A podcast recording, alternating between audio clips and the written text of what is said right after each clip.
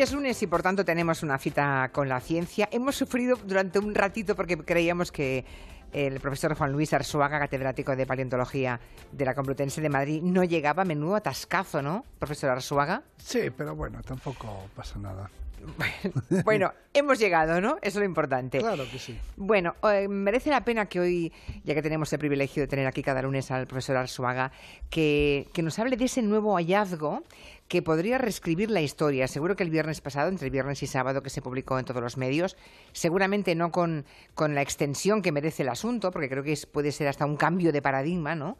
Pero sería bueno que nos contara, profesor, qué significa ese hallazgo que los neandertales que vivían en la península ibérica hace 65.000 años, por lo visto, ya pintaban eh, arte rupestre en las paredes de las cuevas. Y en teoría ustedes creían, no sé si usted, pero la paleontología creía, ¿no? En general, que pintar era cosa del Homo sapiens, nunca del Homo neandertal, ¿no?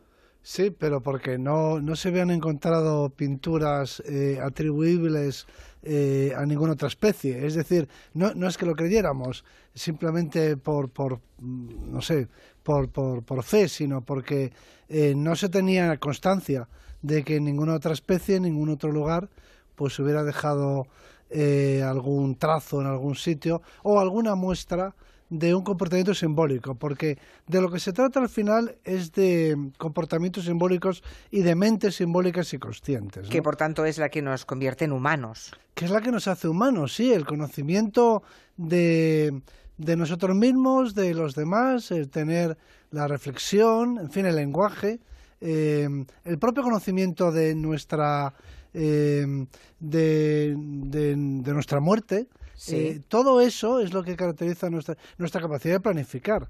Con la conciencia se asocian muchas características. La conciencia como tal es muy difícil de definir, pero asociamos a la conciencia pues todo lo que nos distingue como seres humanos, ¿no? Como, seres humanos. Entonces, claro, hasta ahora se creía que eso lo había empezado a hacer, había digamos había constancia de esa capacidad simbólica, de pensamiento simbólico en el Homo sapiens, que llegó a la península hace 25.000 años. No, no, antes, antes. Antes. Eh, pero no, no solamente eh, manifestaciones, vamos a decirlo así, artísticas, como pueden ser estas, eh, aunque el concepto de arte que se utiliza habitualmente en los museos no es el que se aplica a este tipo de manifestaciones, ¿no?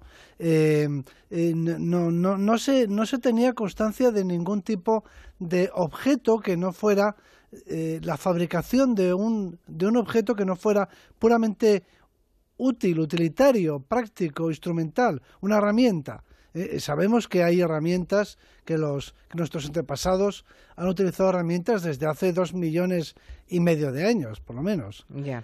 pero, pero esas herramientas son eso, instrumentos. Herramientas, para hacer alguna cosa, no, no, no que quieran simbolizar nada con ellas. No dicen, yo lo suelo expresar así, nosotros fabricamos objetos que, que, que tienen algún uso práctico eh, y a veces objetos que, que dicen cosas, que hablan, literalmente que hablan, que, que, nos, a través de los cuales nos expresamos.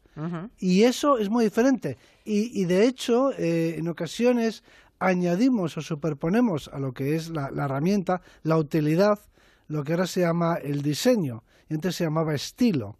Las herramientas que fabricamos, todo lo que fabricamos, los seres humanos, tiene una utilidad práctica, sirve para algo, tiene una función, para entendernos, es algo funcional, y al mismo tiempo tiene, cualquier cosa que hagamos, un elemento eh, un elemento estético, si se quiere llamar así, eh, o, en todo caso simbólico, eh, que llamamos estilo. o que llamamos diseño. Y eso que se creía que hasta ahora tenían, empezaba con el Homo sapiens, por las pinturas encontradas en cuevas en la península ibérica, lo adjudican a los eh, neandertales. Una está en Cantabria, ¿no? Esa cueva de Pasiega. Otra está en Cáceres. La Pasiega. En, en, Cantabria está la de Maltravieso en Cáceres y la de los aviones en la región de Murcia. Bueno, hay una cuarta, ¿no? La de Doña Trinidad en Málaga. ¿Qué se ha encontrado ahí exactamente y en qué cambia lo que se creía hasta ahora? Bueno, lo primero que hay que celebrar es que la península ibérica está aportando, proporcionando la, información más relevante, ¿no? En relación, pues, con estos temas del origen de la mente humana, que es quizá la parte más importante de la evolución humana, podríamos decir, de la evolución en general, ¿no? La, la aparición de la materia consciente, de la mente reflexiva, pues es el acontecimiento planetario. Eh, más importante de la historia. Y eso resulta que aquí en la península ibérica y en España, eh, pues eh, la contribución de los científicos españoles, para empezar, y la enorme riqueza de nuestro patrimonio prehistórico, pues nos está, está haciendo que nuestro país sea protagonista. Y eso es lo primero que tenemos que celebrar, el patrimonio y los investigadores, las dos cosas. Y además tiene su explicación, y es que durante la mayor parte de, este periodo de tiempo, del Paleolítico, eh, en Europa se sucedían las glaciaciones. Es decir, que la mayor parte de Europa era inhabitable para, el ser humano. Cuando se hicieron estas representaciones mm, que se han publicado ahora, eh, la mayoría de ellas, por lo menos, la mayor parte de Europa estaba cubierta por el hielo. O sea, sí que, sí que podían vivir. Es decir, que donde vivían era en la península ibérica. Eh, es decir, quizá la mitad de la superficie habitable por los seres humanos de Europa fuera la península ibérica. Con lo cual aquí es donde han ocurrido las cosas, que es donde han pasado las cosas durante la edad del hielo y por eso nuestros registros, nuestro, nuestro patrimonio es quizá el más importante, yo diría que sin duda el más importante. Sí, para la prehistoria. Por cierto, que eh, he visto que han fechado esos descubrimientos, que son pequeñas pinturas, no hay como una, en una hay una escalera. Cuéntenos qué han encontrado Bueno, no es arte figurativo, es lo primero que hay que decir. Bueno, claro, claro. Bueno, podría serlo, ¿no? Porque arte figurativo aparece más tarde y es otro tipo de manifestación a la que luego nos referiremos. Es decir, eh, eh, aquí no hay nada, no hay ninguna representación realista o naturalista de un ciervo, de un caballo, nada de eso, ¿no? y eso también es importante para intentar aproximarnos a la mente de los neandertales. Lo que hacen es pintar manos, no es, que las pinten, es que las, eh, las eh, graban en la pared, podríamos decir, las imprimen en la pared, y luego signos signos abstractos, ¿no? Es un arte conceptual. Eh, paradójicamente es un arte muy moderno, porque no es un arte figurativo, pero no son representaciones realistas o naturalistas de ninguna especie animal. Eso es lo que se ha encontrado aquí. Las, las, esas manos pintadas en la pared a mí me parecen muy sugerentes. Ahora sabemos que son las manos de los neandertales. Esas manos que, que, se encuentran en las paredes de Maltravieso, eh, pues son, las manos. Las manos que, que eh, de, los, de los neandertales que eh, ¿Y cómo, son respecto a las, ¿Y cómo son respecto a las nuestras, profesor?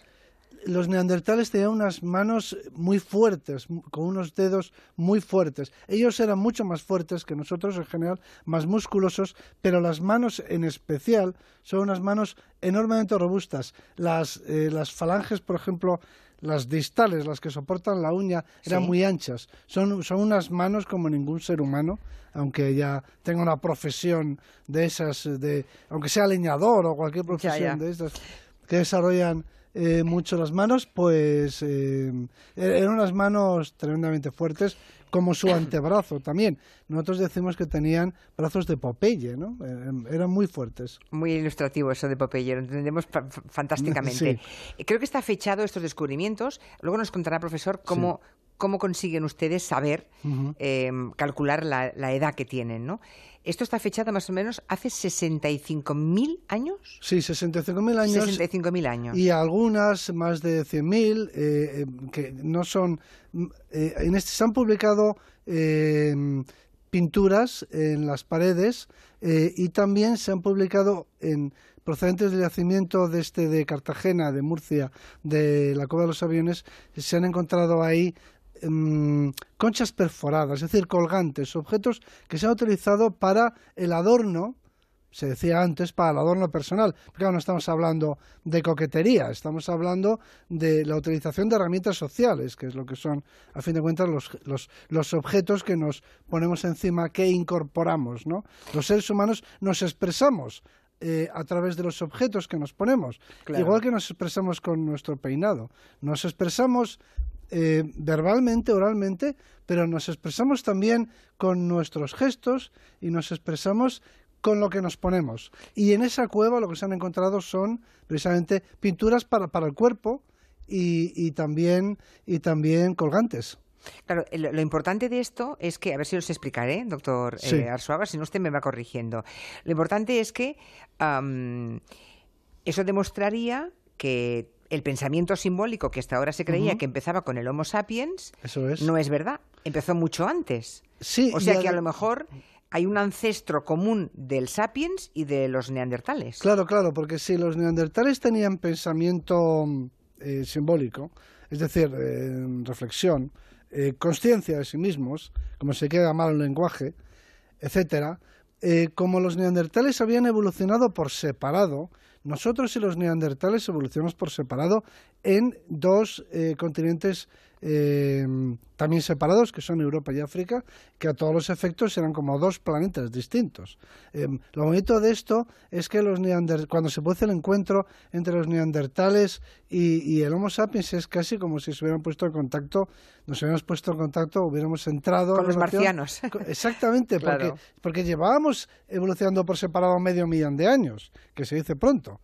Y, y claro, el que en ambas especies, que son productos independientes de evoluciones eh, independientes también, em, pues aparezcan estas manifestaciones simbólicas, se puede ver a que se han desarrollado en las dos líneas, es una posibilidad, y la otra, en la que yo creo, a que el antepasado común de unos y de otros, de hace medio millón de años, ya, las, ya tenía esas capacidades, aunque fuera en germen. ¿no? Pero los neandertales se extinguieron. Los neandertales se extinguieron casi por completo. Como tales se extinguieron, nosotros llevamos eh, una gota de su sangre en nuestras venas, se podría decir así, eh, de la cual pues también podemos sentirnos orgullosos, claro, eh, pero como tales ya no están. Eso ocurrió cuando pues cuando llegamos nosotros, en Homo sapiens, a Europa, que es donde vivían, Europa y parte de Asia, que era donde vivían los neandertales, entonces se produce la desaparición de los neandertales, aunque hubo algunos, eh, algunos cruzamientos y hemos heredado algunos de esos genes los, los seres humanos que, que no somos africanos. O sea, tenemos genes que no son africanos porque el Homo sapiens viene de África. El Homo sapiens viene de África. El Homo moderno, digamos, viene de África. Sí, sí, claro, claro. El Homo sapiens es una especie africana. La especie europea castiza, eh, ¿Quién se le va a decir esto a los que defendían tesis eh, racistas en el pasado, no?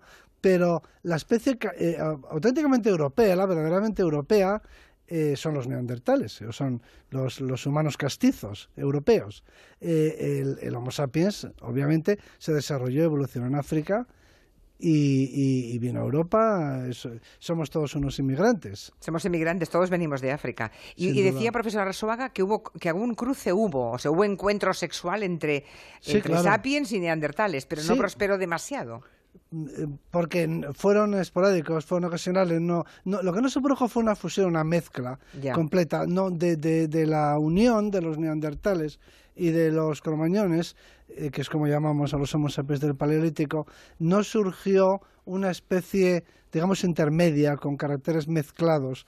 Eh, somos como nuestros antepasados que salieron de África, esencialmente, o prácticamente en todo, aunque tenemos una huella genética pequeña, pues se puede estimar en un 2%, 2%. Mm. Una cosa, muy pequeña, de eh, pues algunas uniones que se produjeron y, y, que bueno pues que, cuyos genes han perdurado hasta nuestros días de manera que tú y yo y, todos nuestros siguientes que no sean africanos pero los africanos no salieron de África por lo tanto no, no entraron en contacto con los neandertales o sea los africanos no tienen ni un solo gen de neandertal no y de hecho la forma que tenemos de saber eh, si unos ahora ya conocemos el genoma neandertal porque está secuenciado por completo, pero evidentemente aquellos genes que no están en África y que están en el resto de los seres humanos, pues, pues son, proceden de, de los neandertales o de otras poblaciones que hubiera por ahí. Por cierto, hay una forma, una técnica de datación que me gustaría que me contara, profesor Arzuaga. Es un método nuevo, ¿no? El método de uranio torio se llama. Sí, ya tiene, bueno, el uranio torio tiene sus años. Todos los métodos de datación físicos que se llaman consisten en, eh, se basan en, en algunas formas de algunos elementos de la tabla periódica, en este caso el uranio, que se desintegran a un ritmo constante. Es decir, que hay elementos radiactivos que se van desintegrando y se desintegran como un reloj. Es decir, que se desintegran a, un ritmo que es muy constante y podemos entonces utilizar eh, el, eh, número de átomos que se han transformado en otros, que se han desintegrado para medir el tiempo que ha transcurrido. Y así es como nos han dicho, nos han ah, em, comunicado que son entre 65.000 años y ciento y pico mil años. Ya digo y pico mil, porque ya no me atrevo a decir el pico. Es, son unas proporciones tan difíciles de todo imaginar. Lo que sea, todo lo que sea más de 50.000 años, más de 45.000 años incluso, pues ya, ya era noticia. Eh, ya era noticia porque eh, mm, se trata de estas unas manifestaciones que eh, son anteriores a la llegada del Homo sapiens. Es decir, todo lo que tenga más de 45.000 años no lo ha podido hacer el Homo sapiens en Europa, lo han tenido que hacer los ocupantes, los habitantes de Europa en ese momento, y los habitantes eran los neandertales. Insisto, es, muy interesante que en esa época, digamos hace 60.000 años, el tipo de... Em, eh, el tipo de manifestaciones simbólicas del Homo sapiens y de los neandertales se parecen mucho. mucho.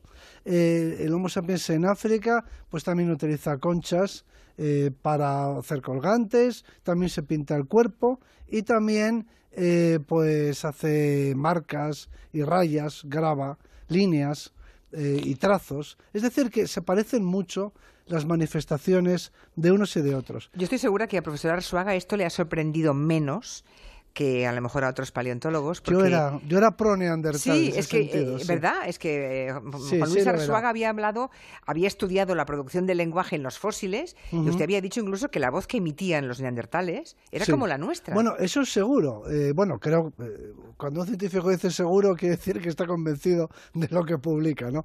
Pero, pero sí, si los oyéramos hablar, Sí. pues nos entenderíamos, lógicamente, pero nos daríamos, eh, los percibiríamos su voz como humana. Eh, los por ejemplo, los chimpancés o cualquier otra especie se comunica utilizando unas frecuencias que son diferentes de las nuestras. Nosotros nos comunicamos pues dentro de un rango de frecuencias.